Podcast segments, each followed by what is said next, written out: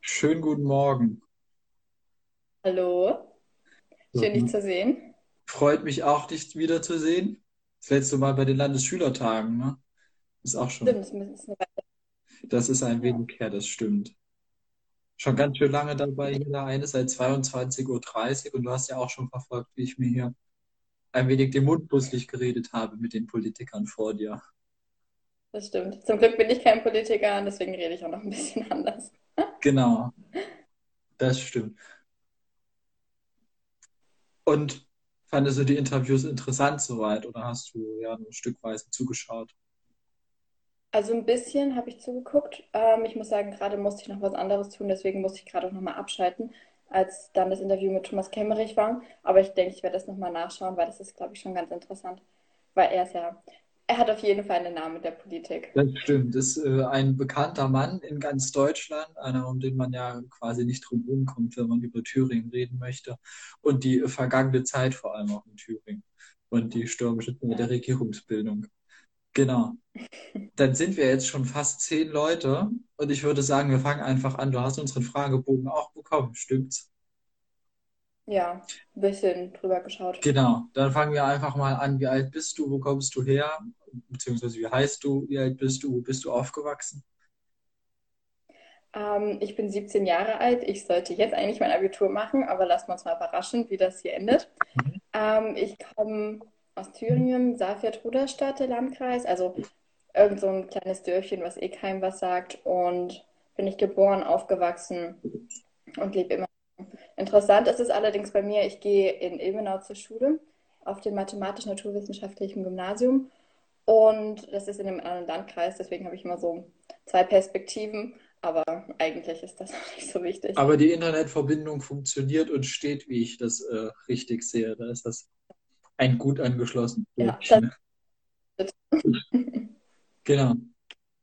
In den, äh, ja, zu Zeiten von Corona, wo alle zu Hause sitzen, beziehungsweise auch zu Hause sitzen sollen, und du bist ja jetzt auch äh, die jüngste Kandidatin, die mir zuschaut und live geht, abgesehen von uns äh, Vorstandsmitgliedern natürlich. Was äh, ist denn deine Lieblingsserie oder dein Lieblingsbuch, mit dem du dich gerade sehr gut beschäftigen kannst? okay. Mm, Mein Lieblingsbuch, ich muss sagen, ich lese gerade was Spirituelles, weil ich so ein bisschen die Zeit sehe, um mich so weiterzuentwickeln. Und zwar nennt sich das Gespräche mit Gott. Hm. Ich finde, so der Titel an sich klingt sehr verrucht, aber eigentlich ist es richtig interessant, weil da kriegt man so Fragen oder beziehungsweise Antworten auf Fragen, die man sonst immer so im Hinterkopf hat, wo man sich aber nie traut, drüber nachzudenken. Und es ist anstrengend, das zu lesen, weil da so viel Input ist, aber ich finde, das bringt mich auch gleichzeitig dazu, mal drüber nachzudenken und finde ich auf jeden Fall sehr gut. Und dann Ausgleiche dazu schaue ich gerade eine Serie, die nennt sich New Girl. Also das ist was komplett anderes. Ich weiß nicht, ob du die kennst. Das ist so eine amerikanische Sitcom, aber ich muss sagen, da kann man öfter lachen und das macht echt Spaß, ja. Kenne ich nicht, aber ist auf jeden Fall auch gut, wenn man mal so eine Serie hat, wo man auch nebenbei einfach abschalten kann. Es kam schon die Exakt. Frage, wo aus Saalfeld-Rudolstadt kamst du denn genau noch mal her? Ich komme aus Königssee. Also das ist, ja, vielleicht, ich weiß nicht, wer hat die Frage gestellt. So, ja, aus Königssee. Das ist, ja, Rottenbach ein bisschen. Es liegt relativ weit im Westen. Gut, dann wissen wir jetzt Bescheid, wo wir bei dir klingeln können. Wenn das Dorf ja nicht so groß ist, dann können wir einfach die Klingelschilder vergleichen. Na, sehr gut. Genau, ich nehme an, eine Berufsausbildung hast du noch nicht gemacht. Bist Nee, Schülerin, wie du gesagt hast. Genau, bist als Schülerin der zwölften Klasse. Exakt. Genau. Und du möchtest dein Abitur dieses Jahr machen, was hoffentlich auch gut anerkannt wird. ja. Du darfst danach hingehen nach dem Abitur.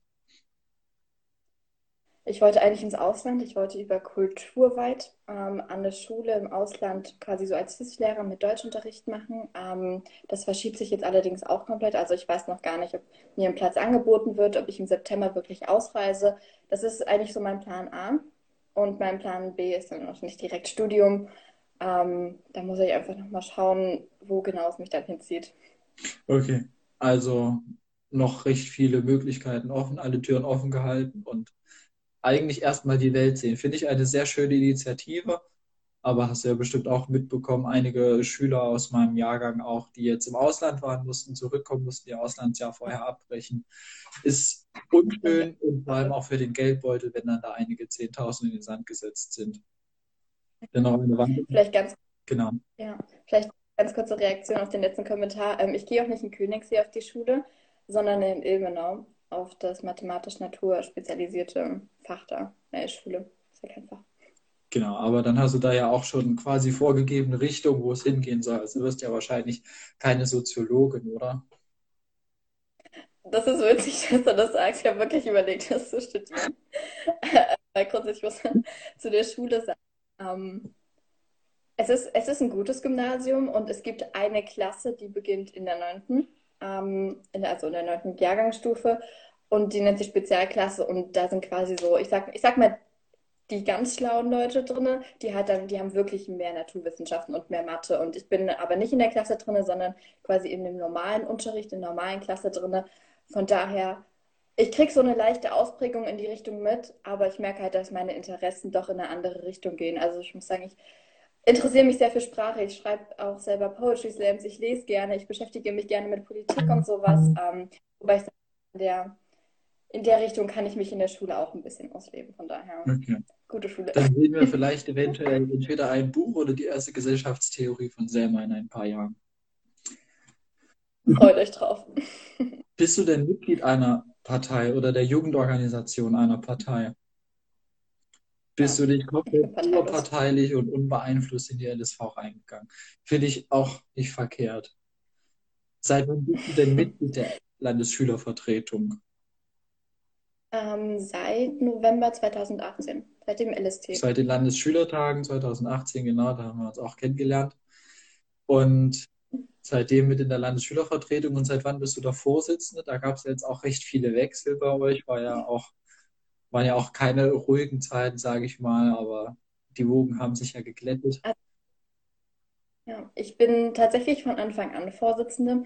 Also bei uns ist das Prinzip, also wir haben den vierköpfigen Vorstand und der besteht einmal aus einem Pressetypen, unserem lieben Leon, ähm, einer persönlichen Referentin. Also das ist ein blöder Begriff eigentlich, ähm, aber da geht es eigentlich nur so darum, dem Vorsitzenden so ein bisschen dabei zu helfen, so Termine zu koordinieren, Tagesordnungspunkte aufzuschreiben, also so quasi so die Hintergrundarbeiten.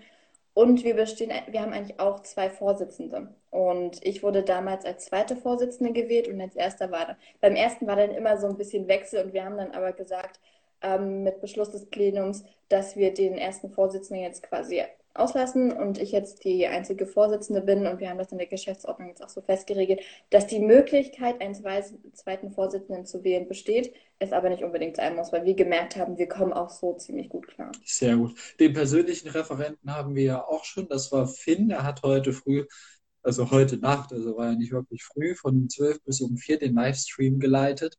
Das eröffnet mit dem Interview mit Danny Möller, kennst du eventuell auch.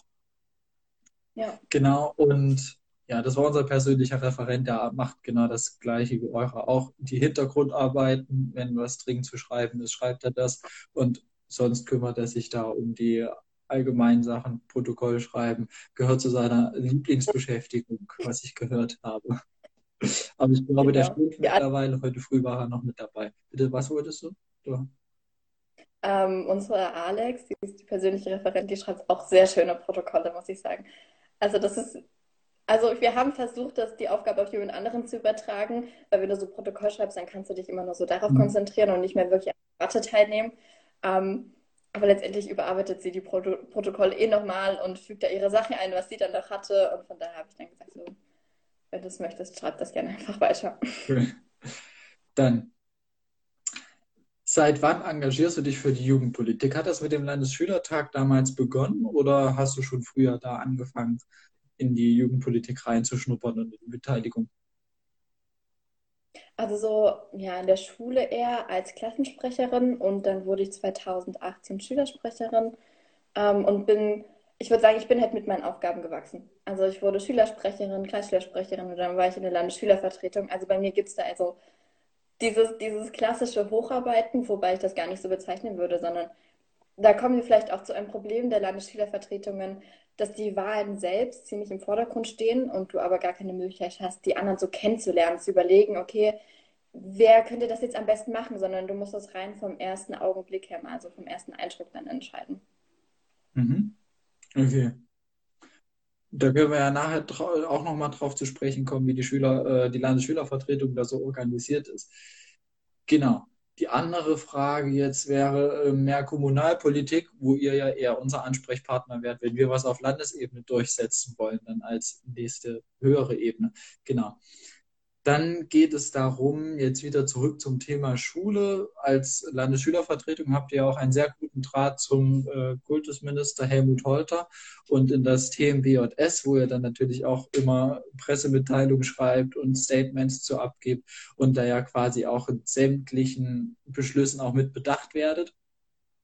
Da mhm wollte ich dich auch einfach nochmal fragen, genau wie die anderen, wie kann man das Homeschooling jetzt besser durchsetzen in ganz Thüringen für die Schüler? Also wir haben da tatsächlich ein paar konkrete Forderungen. Was heißt konkret?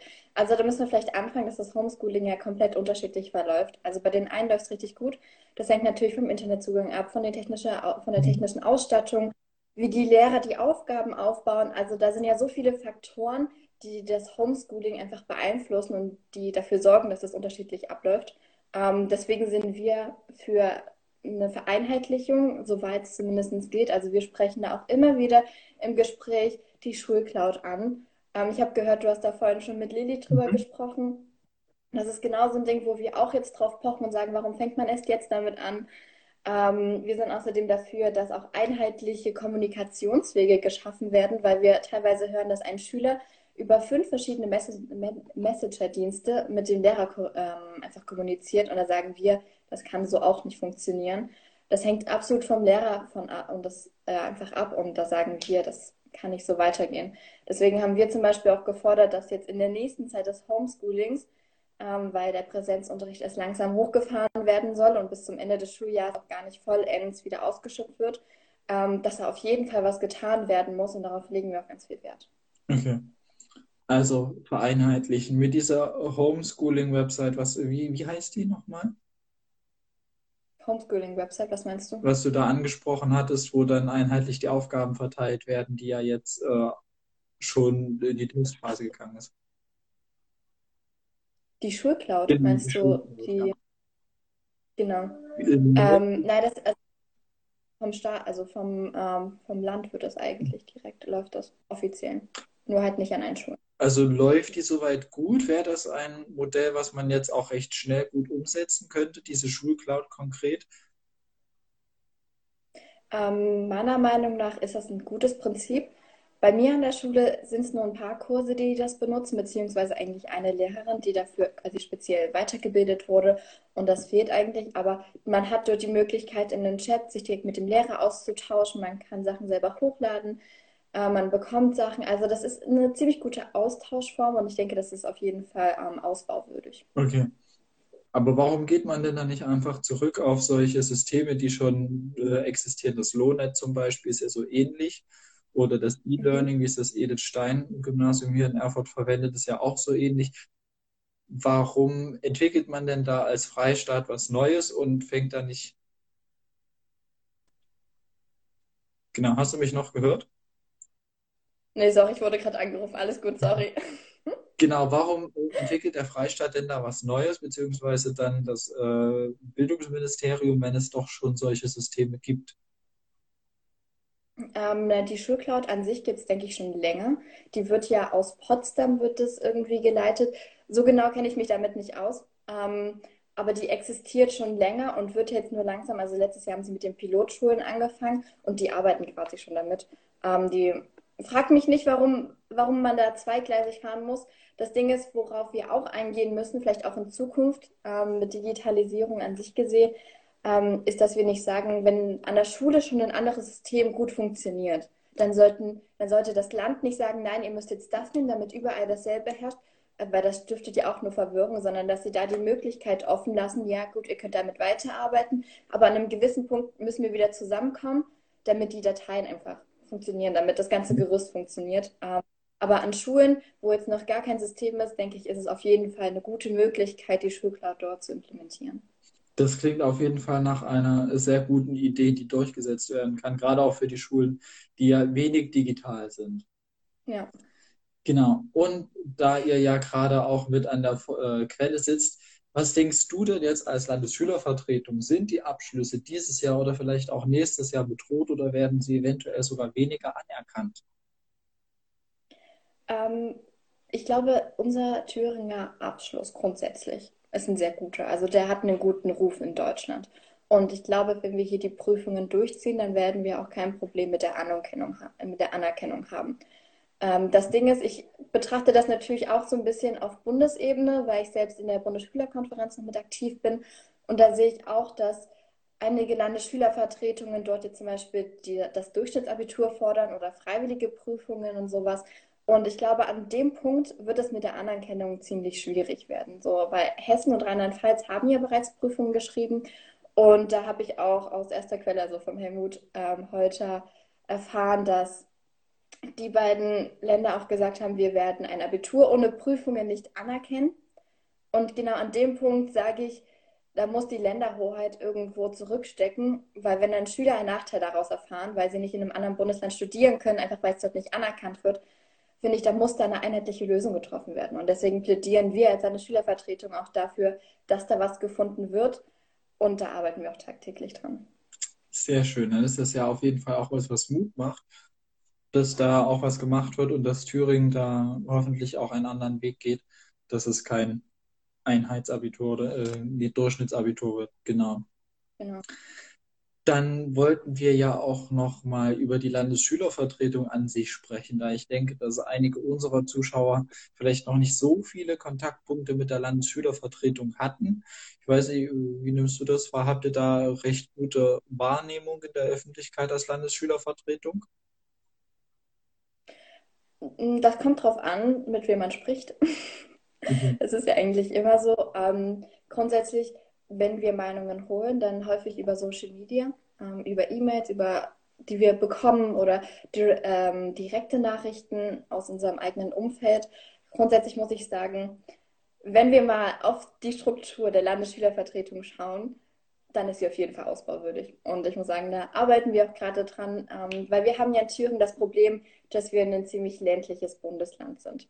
Ähm, und dadurch sind die Strukturen all, die bestehen zwar, aber sie können nicht gut genutzt werden. Das haben wir in unserer Legislaturperiode sehr oft gemerkt. Wir haben zu einer Podiumsdiskussion eingeladen. Wir wollten Themenabende machen, aber uns hat sich immer wieder die Frage gestellt, wie viele kommen dann? Und unseren, äh, zu unseren regionalen Schülertagen letztes Jahr die finden ja schulamtsbezogen statt. Das heißt immer ein paar Landkreise. Also wir haben ja die fünf Schulämter Nord, Mitte, West, Süd und Ost. Und ich war damals in Ost und da waren einfach sieben Schüler da mhm. aus dem ganzen Schulamtsbereich. Und wir haben bestimmt vier Wochen vorher angefangen, dafür Werbung zu machen, dafür zu plädieren. Aber wir kommen immer wieder an den Punkt, dass wir sagen, wir werden einfach nicht gekannt. Und wir haben da zwei verschiedene Möglichkeiten, beziehungsweise so Problemstellen, wo wir einfach sehen, dass wir was ändern müssen, auch in Zukunft. Und zwar hängt das erste mit unserer Struktur an sich zusammen, dass wir sagen, ähm, dieser Sprung von Schülersprecher zu Kreisschülersprecher und dann direkt zur Landesebene ist ein bisschen zu viel. Also das ist, das ist nicht zu kleinmaschig, sondern eher zu groß. Ähm, also wenn ich jetzt hier von Kreisschülersprechern rede, dann meine ich Schulamtssprecher. Das heißt, sie vertreten mehrere Landkreise und das ist genau das Problem dass es keine Gremien oder kein Gremium auf Landes-, auf Landkreisebene gibt und damit eigentlich der Wille der Schüler auf Landkreisebene zurückgestellt wird. Und das ist genau das Problem. Also da sind wir auch gerade dran. Wir waren im Anhörungsverfahren von der Schulordnung, die wird ja gerade geändert.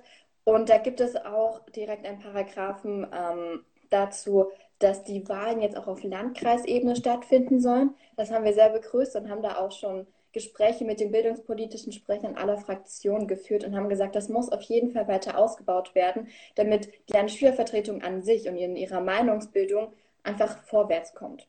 Genau. Und der zweite Punkt, den wir auf jeden Fall mit angreifen, was heißt also nicht angreifen im Sinne von angreifen, sondern den wir anpacken wollen und verändern wollen, ist der Sozialkundeunterricht bzw. die Demokratiebildung an Schulen. Bei unserer Meinung beginnt der zu spät. Wir müssen viel früher anfangen, über Demokratie und die Partizipation zu sprechen und vor allen Dingen, welche Möglichkeiten wir als Schülerinnen und Schüler da draußen haben. Und deswegen sagen wir Sozialkundeunterricht mindestens ab der siebten Klasse. Und da kann man, ich finde, da muss man auch noch nicht über das Geschichtliche sprechen, was ja jetzt in der neunten Klasse ziemlich viel getan wird, sondern man kann direkt auf Rechten und Pflichten eines Schülers eingehen. Man kann die Schülervertretung vorstellen. Ich finde, das ist ein ganz großer Punkt. Wenn man das in den Lehrplan mit implementieren würde, kann man auch dafür sorgen, dass die Schüler die Möglichkeit kennen, sich dort zu partizipieren. Und wenn sie das wissen, dann wird es da bestimmt auch einige geben, die sagen, hey, das hab ich, da habe ich voll Lust drauf. So wie ich damals. Ich muss sagen, bis ich Schülersprecherin geworden bin und die Einladung damals zu den Kreisschülersprecherwahlen bekommen habe, wusste ich nichts davon. Und das ist ein ganz großes Anliegen von unserer Generation gerade. Und das wollen wir auf jeden Fall auch an die Nächsten weitergeben, dass das verbessert wird. Und gäbe es da vielleicht noch einen weiteren Punkt? Ich denke jetzt gerade an meine Situation. Ich bin ein Schüler einer Schule in freier Trägerschaft. Ich habe mhm. äh, zuerst für den Landesschülertagen mitbekommen, als Tim Moschio davon angefangen hat zu erzählen in der ersten Vorstandssitzung, als ich gewählt wurde, dass wir uns dort anmelden sollen. Und irgendwann später habe ich dann mitbekommen, dass es auch noch Kreisschülersprechertage gibt, wo dann Kreisschülersprecher gewählt werden für Erfurt. Geht man dann da wirklich wieder davon aus, dass, also wollt ihr das beibehalten, dass die Schüler von staatlichen Schulen da, sage ich mal, bevorzugt werden oder zu diesen Kreisschülersprechertagen kommen sollen? Oder soll das vielleicht auch ein wenig ummodelliert werden, dass dann auch Schüler aus freier Trägerschaft dort teilnehmen können? Also grundsätzlich haben wir darauf relativ wenig Einfluss. Also das wird uns quasi, ich bin mir gar nicht sicher, ob wir das verändern können, dass wir auch die freien Trägerschulen äh, mit vertreten. Da müsste ich mich nochmal genau informieren drüber. Ich kann dir aber sagen, wir haben ähm, ein berufenes Mitglied bei uns in der Landesschülervertretung, die Nina. Und sie kommt auch von der Schule aus der freien Trägerschaft. Ähm, und das ist ganz gut, da kriegt man immer nochmal so einen Input, wie es bei denen eigentlich abläuft.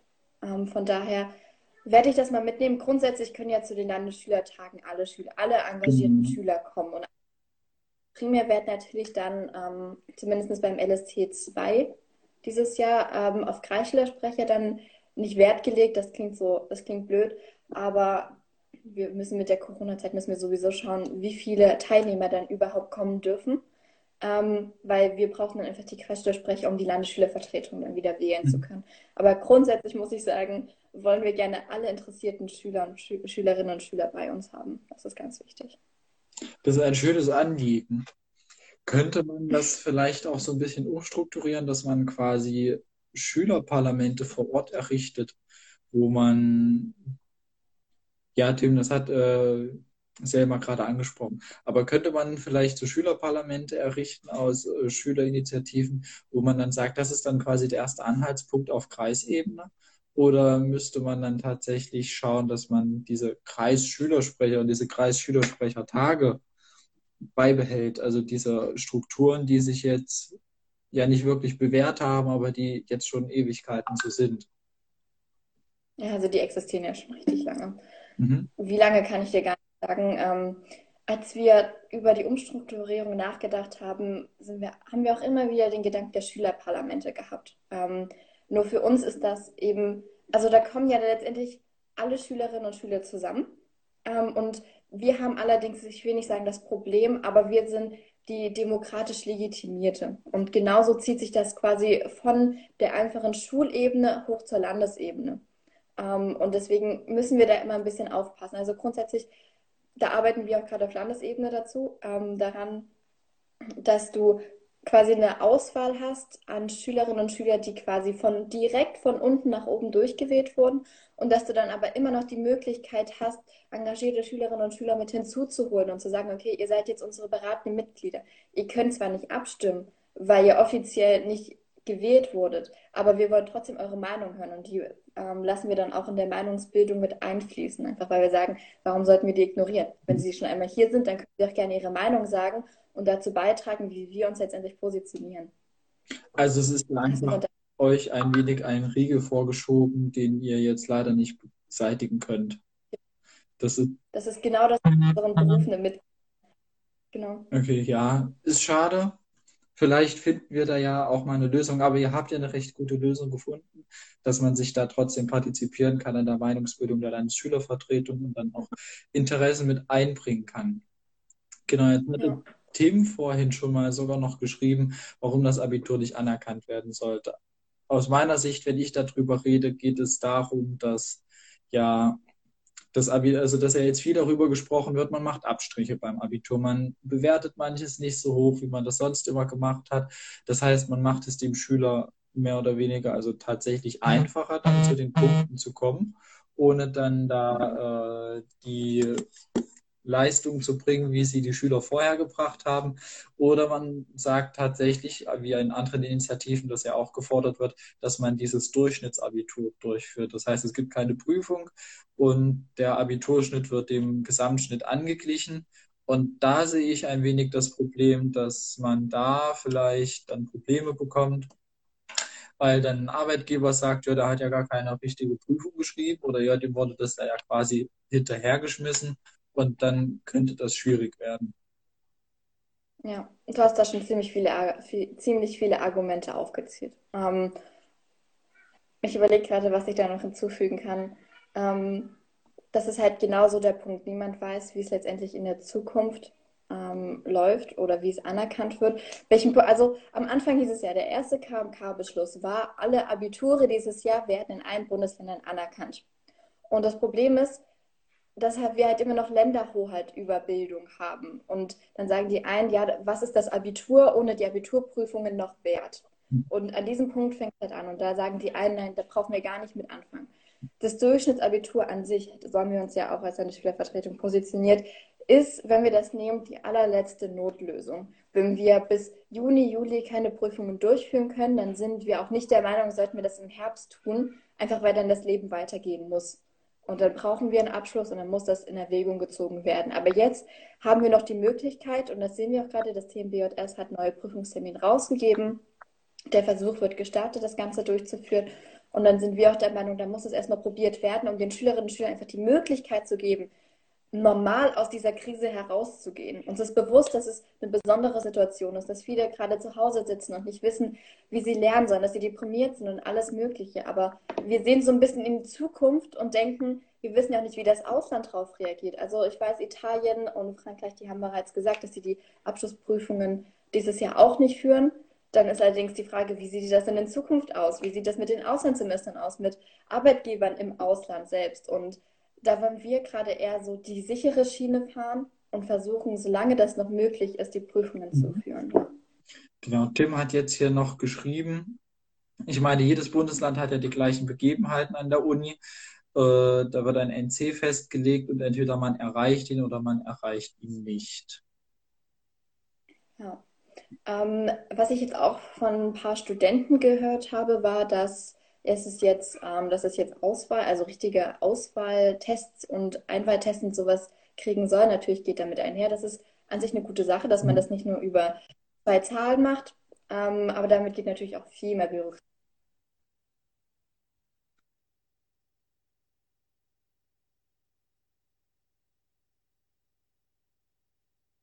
Ja.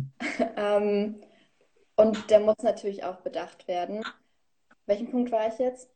Ähm, mit. Bürokratie. Genau, ich grundsätzlich kann ich, Tim, kann ich dir auch nicht sagen, wie das funktionieren soll, dass die das nicht anerkennen. Ich glaube, das ist jetzt auch ein reines Druckmittel, irgendwo zu sagen, wir müssten jetzt zusammenhalten. Also ganz viele Bundesländer steigen jetzt um auf, wir also wir führen keine ordentlichen Abiturprüfungen durch, sondern wir machen es freiwillig. Wir wollen Durchschnittsabitur. Ähm, und dann gibt es halt immer den Konflikt mit den Kultusministern selbst, weil die sagen, wir müssen uns an den KMK-Beschluss handeln, sonst kriege ich von oben eins auf den Deckel und gleichzeitig zum Beispiel in Berlin. In Berlin ist in den letzten Tagen so viel abgegangen ähm, mit dem Landesschülerausschuss dort und der Frau Schers, dass es sogar im ZDF gelandet ist und alles Mögliche. Da sind wir ein bisschen froh, dass wir hier den Rückhalt haben und gesagt wird, okay, wir führen es erstmal durch und dass auch der Kontakt zum Kultusminister so gut ist. Ähm, aber da eine einheitliche Lösung zu finden für ein Durchschnittsabitur, halte ich für sehr unrealistisch, ehrlich gesagt, weil halt schon zwei Bundesländer angefangen haben zu schreiben. Ja, wo ich auch ein wenig das Problem sehe, ist, wenn die einen das durchführen und die anderen führen dann eben kein, äh, keine Abiturprüfung durch, sondern machen Durchschnittsabitur, dann könnte es da ja auch Probleme geben, wenn es dann zur Uni geht. Und dann sagt die Uni, genau. gut, die haben das jetzt bekommen und die anderen haben noch eine Prüfung abgelegt. Das ist ja natürlich dann auch noch eine Entscheidung, wo man dann nicht sagt, ja, hier Note stimmt und zack rein. Da kann man ja dann doch auch als ja. Universität genauer nachschauen. Vor allen Dingen, das ist genau dieser Punkt der Vergleichbarkeit, der hier in Deutschland mit den, Abi mit den Abschlussprüfungen an sich ziemlich schwierig ist. Ähm, und ich finde, wenn man jetzt noch sagen würde, okay, das eine Bundesland macht die Prüfungen, die anderen nicht, damit ist das, ist das so ein Faktor, wo ich sage, den können wir jetzt noch versuchen zu vermeiden. Und genau das ist das Gleiche mit den freiwilligen Prüfungen. So aus Schülersicht ist das eine gute Variante, um zu sagen, okay, die, die es wirklich brauchen und die sich noch verbessern wollen, die können das tun. Aber wenn man das mal von der objektiven, von oben herauf Sicht sieht, dann sorgt das eigentlich nur noch mehr dafür, dass das Abitur in ganz Thüringen dieses Jahr noch unvergleichbarer wird. Weil was ist denn dann mit den Schülern, die keine Prüfung mehr schreiben, sondern die quasi das Durchschnittsabitur bekommen? Die müssen ja dann quasi hochgerechnet werden auf die 900 Punkte, damit die trotzdem ähm, auf den Abischnitt kommen. Das heißt, ich glaube, ich habe da mal eine Rechnung gesehen, dass man die Punkte dann einfach mal 1,5 rechnet. Ähm, und dann wäre das für die quasi mein Vorteil, weil sie könnten sich ja nicht verschlechtern. Aber Schüler, die sagen, sie gehen die Prüfung ein, die haben ja dann immer noch das Risiko, dass sie sich verschlechtern. Und insofern ist das halt auch eine Ungerechtigkeit, der wir als Landesschülervertretung, als wir uns die Meinung dazu gebildet haben, die wir erstmal nicht weiter eingehen wollen, sondern schauen wollen, wie sich das in den nächsten Wochen weiterentwickelt. Genau, das ist nochmal ein sehr, sehr gutes Argument tatsächlich. Da habe ich auch noch nicht drüber nachgedacht. Ähm, da sollte man sich auf jeden Fall noch sehr genaue Gedanken drüber machen, wie man das macht. Und theoretisch spricht ja auch nichts dagegen, wenn man die Abiturprüfung ein wenig später mhm. stattfinden lässt und dann das Studiensemester auch später beginnt. Genau. Vor dir mit dem, in dem Livestream mit Herrn Kemmerich habe ich auch über diese Frage diskutiert und er hat dann darüber gesprochen, dass natürlich jede Krise auch äh, eine Chance darstellt. Und diese Chance wäre ja jetzt, dass man sagt, man führt jetzt erstmal Eignungstests ein. Das heißt, man schaut nicht so auf das Abitur, sondern man, man macht für NC-Fächer oder auch generell für alle Fächer dann erstmal Eignungstests, was auch bürokratischer Aufwand wäre. Aber man könnte dann damit dann diesen Eignungstest als Zulassungsverfahren für ein Studium ja etablieren. Ja, finde ich gut. Ähm, vielleicht ein praktisches Beispiel ähm, bei der Medizin. NC 1.0. Also ich weiß, ähm, da regeln die Unis und die Fachhochschulen das auch alle anders. Und manchen gibt es dann richtige Auswahlverfahren noch, wo man sich einem theoretischen, aber auch einem praktischen Test unterziehen muss.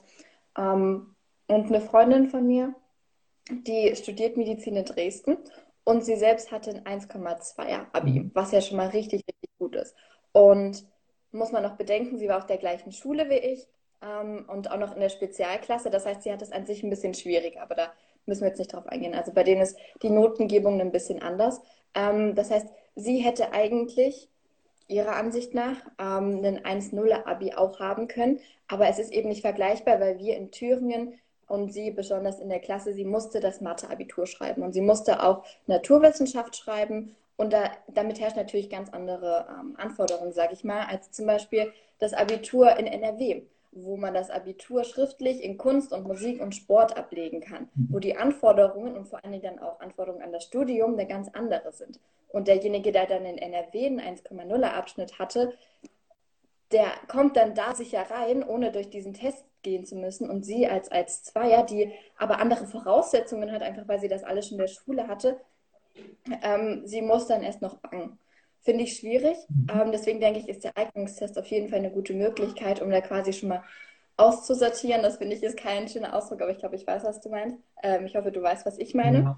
So rum. Ähm, und letztendlich finde ich auch, zeigt sich dann im Studium selbst, wer das Zeug dazu hat. Ähm, weil wenn du halt wirklich dein Abitur in Musik und Sport abgelegt hast und dann den Medi ähm, im Studiengang Medizin ganz viel Biochemie brauchst, Physik, du brauchst dieses ganze Naturwissenschaftliche, dann musst du entweder ganz viel nacharbeiten oder du weißt es halt einfach alles schon, oder aber du bist halt raus. Mhm. Insofern ist es dann natürlich schade, weil der Studienplatz vergeben wurde und jetzt einfach unbesetzt ist.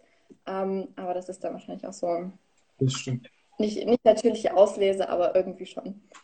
Ich muss auch sagen, ich habe es von einigen Universitäten schon gehört, auch hier gerade aus Thüringen in Jena, äh, in Jena, genau, dass die Universitäten tatsächlich pauschal einfach mit diesem Überhang arbeiten. Thüringen, in Jena werden 400 Medizinstudenten zugelassen, wenn wir jetzt beim Beispiel Medizin bleiben. Und am Ende stehen 50 fertige Mediziner da. Und das ist die Zahl, mit der sie rechnen. Wo man aber sagt, wenn Sie jetzt Studienplätze aufbauen in der Hoffnung, dass es eins zu eins übergeht, dann in fertige Mediziner, dann ist das natürlich eine kleine Milchmädchenrechnung, wo man da ja auch eine Riege vorschieben könnte mit so einem Eignungstest, beziehungsweise das schon mal eindämmen.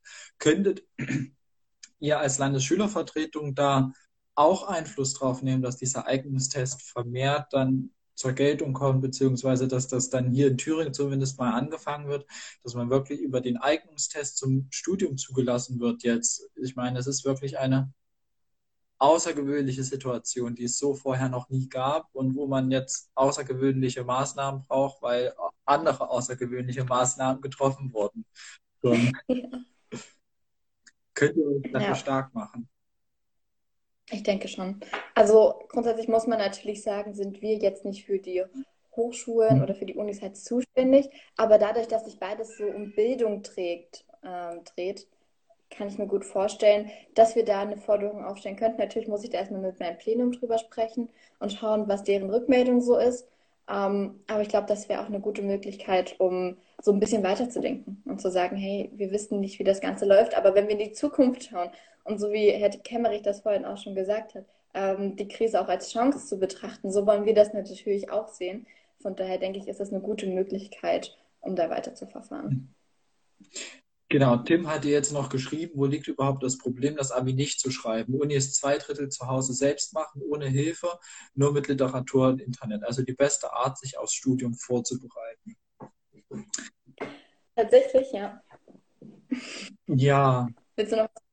Also ich hätte jetzt nur gesagt, dass ich ja dann einfach an dem Punkt wieder das Problem sehe, international könnte das Probleme machen, wenn sich andere Länder dafür nicht entscheiden. Weil EU-weit gibt es natürlich solche Austauschprogramme. Ich habe mir das schon mal angeschaut in Österreich. Die großen Universitäten in Innsbruck und Salzburg und Wien und so weiter, die nehmen tatsächlich 20 Prozent europäische Studenten und 5 Prozent außereuropäische Studenten auf. Das heißt, die haben da eine feste Quote, tatsächlich dann Nicht-Österreicher an ihrer Uni studieren zu lassen. Rein theoretisch könnte man Tim recht geben. Das Problem sehe ich jetzt persönlich darin, dass es dann wieder an der Einheitlichkeit scheitert, dass es andere gibt, die dann am Abitur definitiv festhalten wollen und dann trotzdem ihr Abitur schreiben. Und wenn es nur ein Bundesland ist, dann haben halt 15 andere ein Durchschnittsabitur gewählt und das eine hat die Abiturprüfung abgelegt. Ja. Ich verstehe mit der, also ich verstehe, wo liegt überhaupt das Problem, Abitur nicht zu schreiben?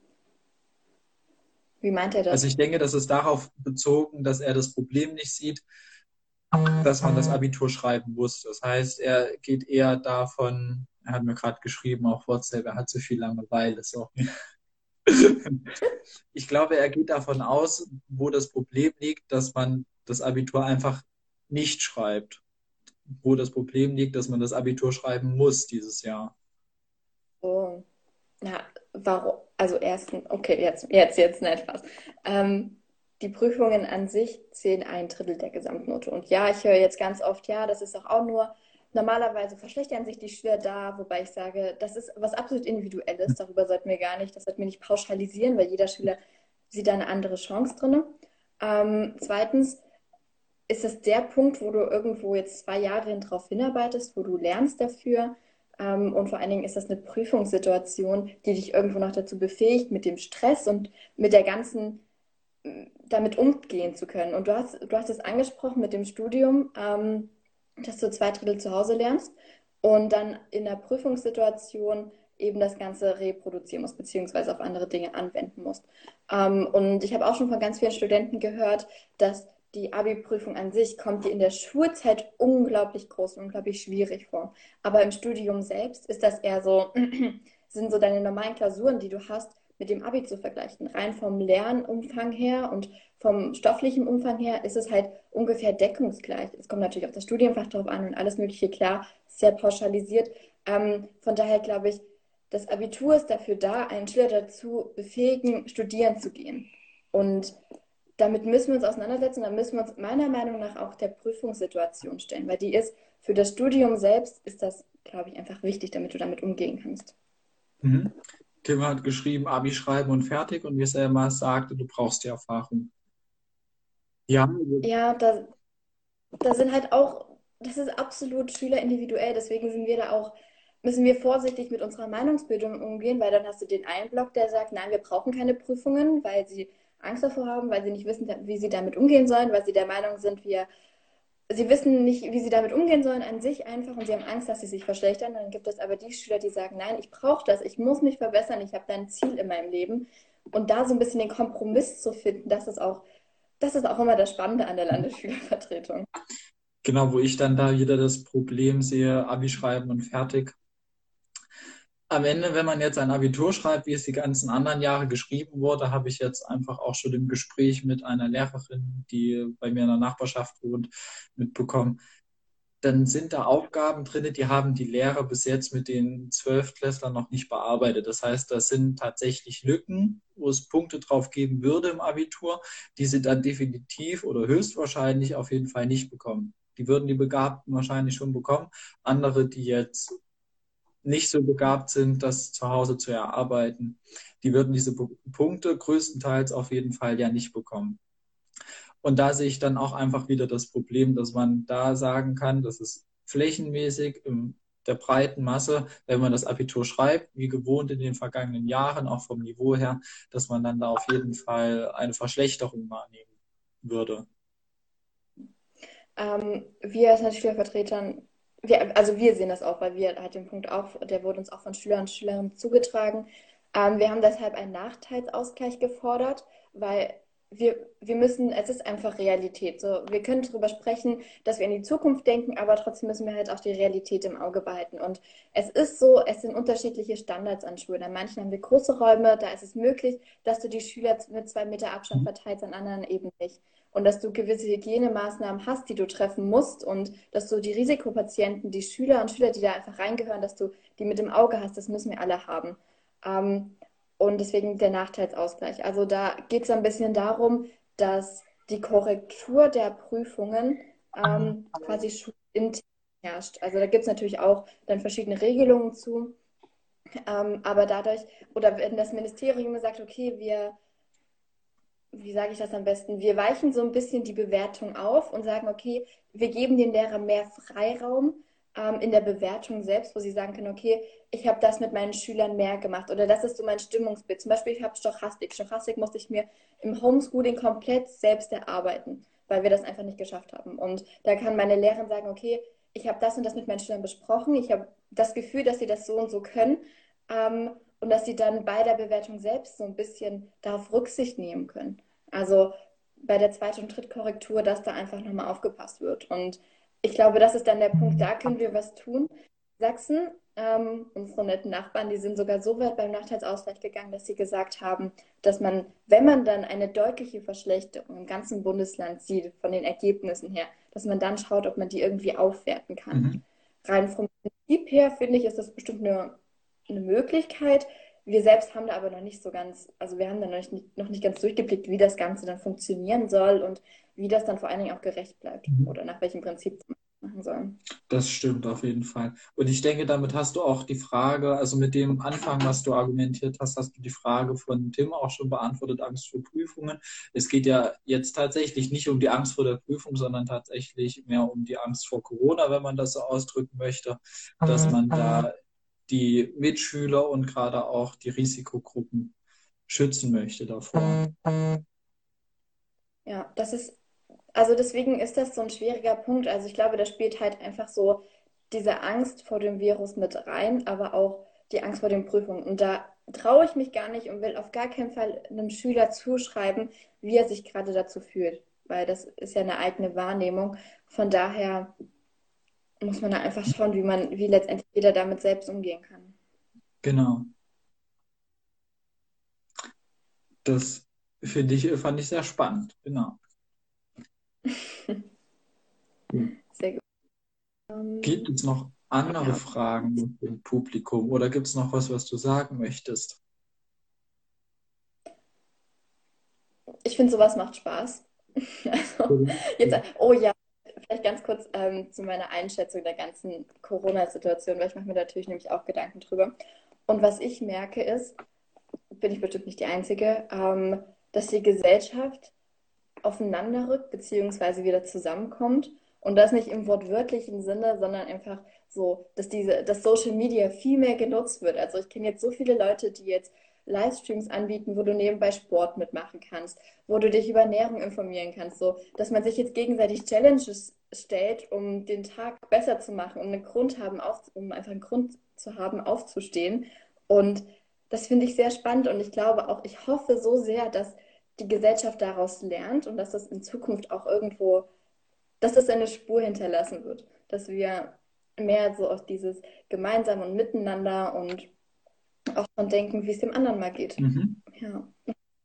Das finde ich auch sehr spannend, dass da die Leute wieder näher zusammenstehen, obwohl sie nicht zusammenstehen. Das bekommt man doch tatsächlich mit. Finde ich auch sehr Ja, schön. das, Genau. ja. Und das ist, das ist eigentlich so mein Motto der ganzen Zeit. Ich meine, klar, mir fällt auch die Decke auf den Kopf, vor allem ich habe noch zwei kleinere Geschwister, Mhm. die jetzt auch zu Hause sind und mit denen ich mich auch beschäftigen muss.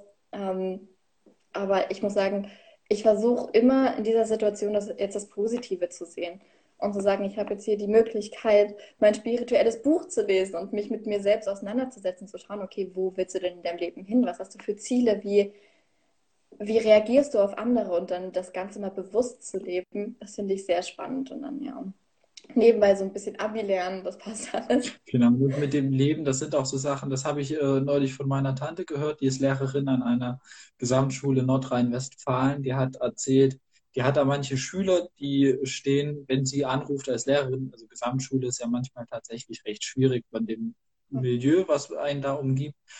Und da macht sie natürlich dann auch Videoanrufe und schaut mal, wie es so geht.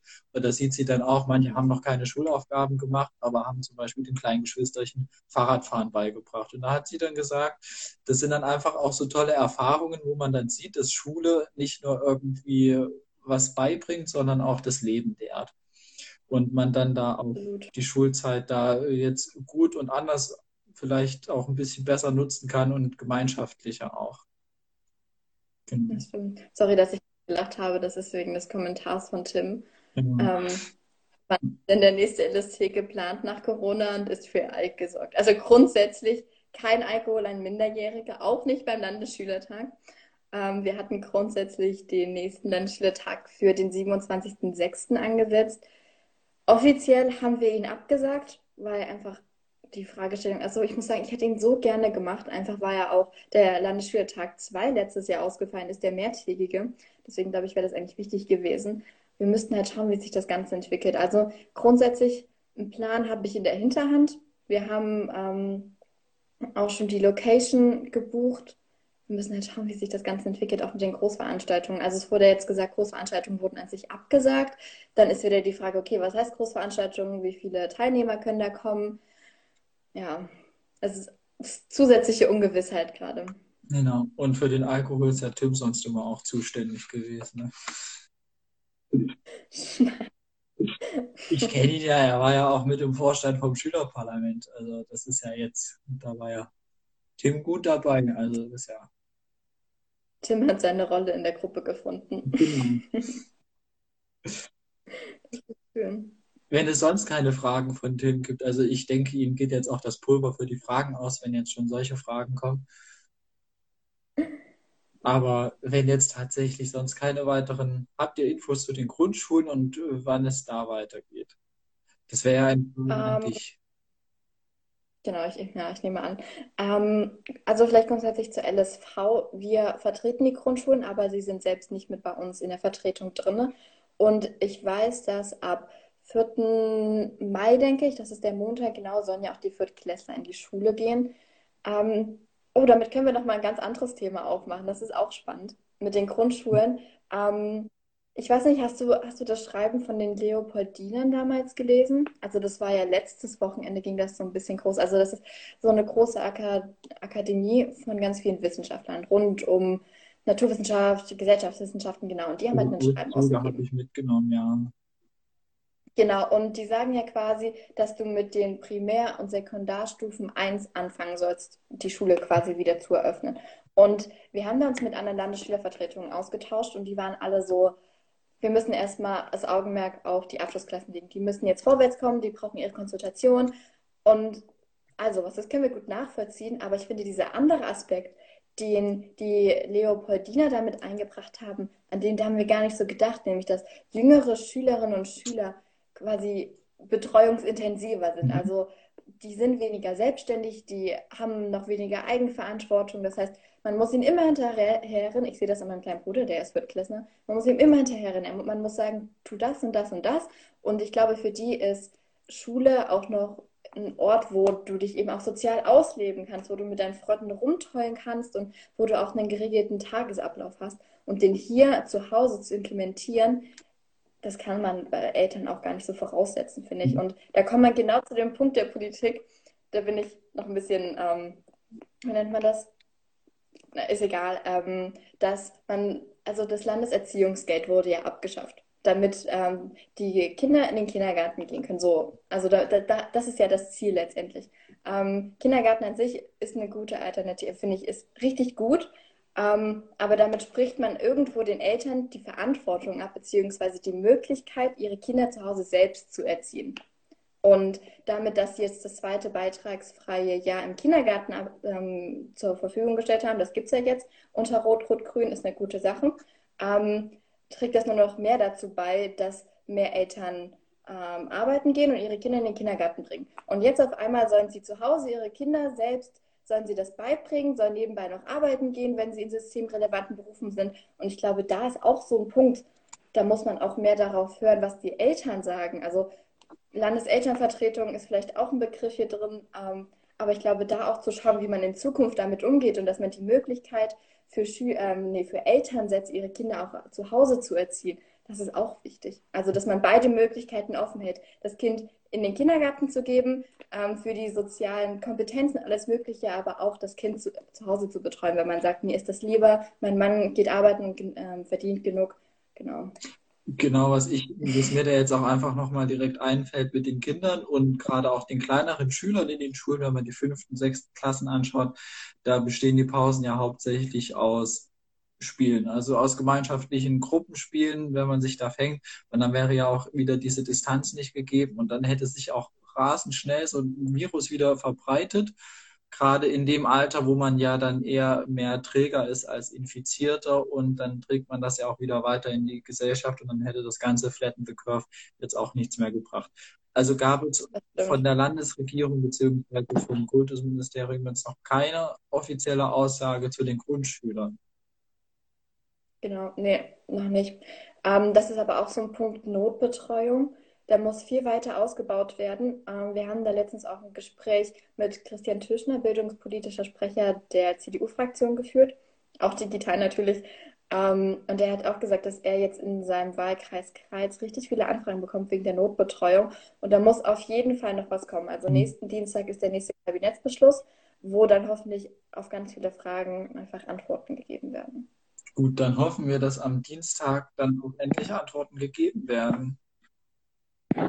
Ja, ich glaube. Ich hoffe es, ich hoffe es sehr. Genau. Aber grundsätzlich, als hier Schüler zugucken, ähm, wir stehen im Kontakt mit dem Bildungsministerium. Von daher können wir da auch relativ schnell nachfragen, wobei natürlich dann auch einfach damit rechnen muss, dass das Ministerium selbst darauf noch keine Antwort hat. Das höre ich nämlich auch gleich.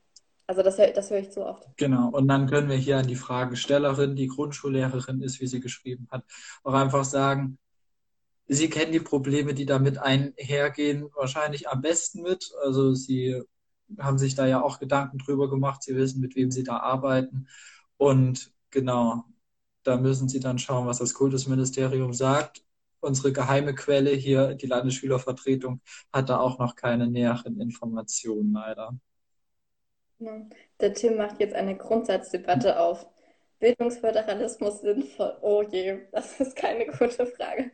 Da habe ich mit Herrn Kemmerich schon drüber gesprochen. Er ist auf jeden Fall auch nicht äh, davon überzeugt, dass man das Ganze zentral macht. Wir können ja zu einer leichteren Frage gehen, da wir nur noch sieben Minuten haben. Dann ist nämlich auch meine Zeit im Livestream abgelaufen. Und zwar, wie kommt man in die Landesschülervertretung? Können wir jetzt schlussendlich nochmal beantworten für Tom? Sehr gut. Ähm, habe ich vorhin schon versucht mit anzusprechen, dass wir, ähm, dass es grundsätzlich läuft, dass du Schülersprecher sein musst, um dich dann auf Kreisebene wählen zu lassen und dann kommst du auf Landesebene und bist quasi vollständig legitimierter Landesschülersprecher und kannst die Schüler nach außen hin repräsentieren. Ähm, grundsätzlich ist ja die LSV so aufgebaut, dass wir aus sechs Schularten bestehen mit je zwei Vertretern. Das heißt, wir sind zu zwölf. Da kommen wir allerdings an unsere Grenzen und sagen, wir haben so viele Aufgaben, wir können das gar nicht so auf die ganzen Leute verteilen. Also wir hatten zwischenzeitlich in den letzten zwei Jahren einen Punkt, da hatten wir fünf aktive Mitglieder, die wirklich was gemacht haben. Von daher funktioniert das so nicht. Und deswegen haben wir uns halt auch das mit der Umstrukturierung überlegt und es gibt seit ein paar Jahren auch die Möglichkeit für die Landesschülervertretung berufene Mitglieder mit hinzuzuziehen. Das müssen dann also keine Kreisschülersprecher sein oder Schülersprecher oder sowas, kann ein ganz normaler Schüler sein, der sich gerne engagieren möchte ähm, und der dann quasi bei uns mitarbeitet. Also bei Personalfragen, also was so Wahl angeht, ähm, kann er nicht mit abstimmen, aber inhaltlich auch. Zum Beispiel Franz, Franz Ellenberger, der ist ja, ist ja glaube ich auch aktiv, ich glaube schon. Ähm, genau, der ist ein berufenes Mitglied bei uns. Ähm, und der bringt da auch immer noch mal eine andere Ansicht mit rein. Und deswegen, das gibt es natürlich auch als Möglichkeit, aber mit der Umstrukturierung wollen wir so ein bisschen die berufenen Mitglieder nicht abschaffen, aber wir kommen immer wieder ähm, mit dem Ministerium, wie nennt man das, nicht ins Gerangel, aber offiziell sind sie natürlich nicht demokratisch legitimiert. Und damit haben sie auch, dürfen sie die Schüler nicht nach außen repräsentieren. Und damit müssen wir uns eigentlich immer rumschlagen. Und dann kommt es auch immer so, ja, wir können leider keine Fahrtkosten von dir abrechnen und so. Also wir müssen da, es ist, es ist ein Kampf, den wir aber bereit sind zu führen. Einfach für die Schülerinnen und Schüler da draußen. Ähm, und deswegen würden wir auch die Landesschülervertretung quasi erweitern. Wir wollen mehr gewählte Landesschülersprecher haben, um die ganze Bandbreite einfach zu hören, zu sagen, okay, wir können mehr in Ausschüssen arbeiten, unsere Arbeit wird viel produktiver und wenn wir dann auch noch die Kreisebene stärken, das, was wir nämlich tun wollen, dann funktioniert hoffentlich auch die Kommunikation besser. Und das ist aber so, da gibt es ganz viele Anlaufstellen, die wir jetzt fokussieren müssen und dran arbeiten müssen, genauso mit dem Sozialkundeunterricht und all sowas. Aber ich höre lieber auf zu reden. Wir haben keine Zeit mehr. Alles gut. Fünf Minuten hätten wir noch. Ja, ich kann auch fünf Minuten über die LSV reden. Also das ist jetzt in den letzten zwei Jahren so mein Leben geworden. Das ist doch auch schön, wenn man da sein Engagement gefunden hat, wo man dann auch wirklich dahinter steht und das da mit Herzblut und Seele macht. Dann würde ich mich aber auch hier bei der Zuschauerin bedanken, die uns guten Zuspruch gemacht hat. Vielen herzlichen Dank. Das ist das, wovon wir natürlich auch leben, was uns immer motiviert, weiterzumachen. Kannst du sicherlich auch bestätigen, dass dann einfach positives Feedback ist einfach immer eine tolle Sache, wo man dann einfach wirklich in dem, was man macht, bestärkt wird. Und Wobei ich, ja, ähm, ich, okay, Kritik finde ich ist auch immer gut. Mhm. Ähm, das ist eines der Dinge, die ich gelernt habe während meiner LSV-Zeit. Kritik ist gut, konstruktive Kritik ist noch besser, weil es gibt nichts Schlimmeres meiner Meinung nach als Menschen, die erstens nichts vom Thema verstehen, sich dazu äußern und dann auch noch negativ dazu äußern, wie du mit dem Thema umgehst und du dann aber in einer Debatte, in einer Argumentation mit dieser Person merkst, dass sie keinen Plan davon hat, sondern dass sie einfach nur da ist, um stumm zu machen. Mhm. Und dann ruhig und gelassen auf solche Menschen zu reagieren, das ist, glaube ich, genau einer der Punkte, die ich in den letzten zwei Jahren gelernt habe. Genau. Ich denke, Feedback ist sehr wichtig. Wir haben noch 20 Sekunden, dann endet der Livestream automatisch. Die Stunde ist vorbei. Ich bedanke mich recht herzlich für das Interview mit dir. Es hat mir viel Spaß gemacht. Und ich hoffe, wir ja. bleiben weiter in Kontakt und halten den jetzt gut aufrecht. Ich wünsche noch einen schönen Sonntag und es geht dann gleich weiter.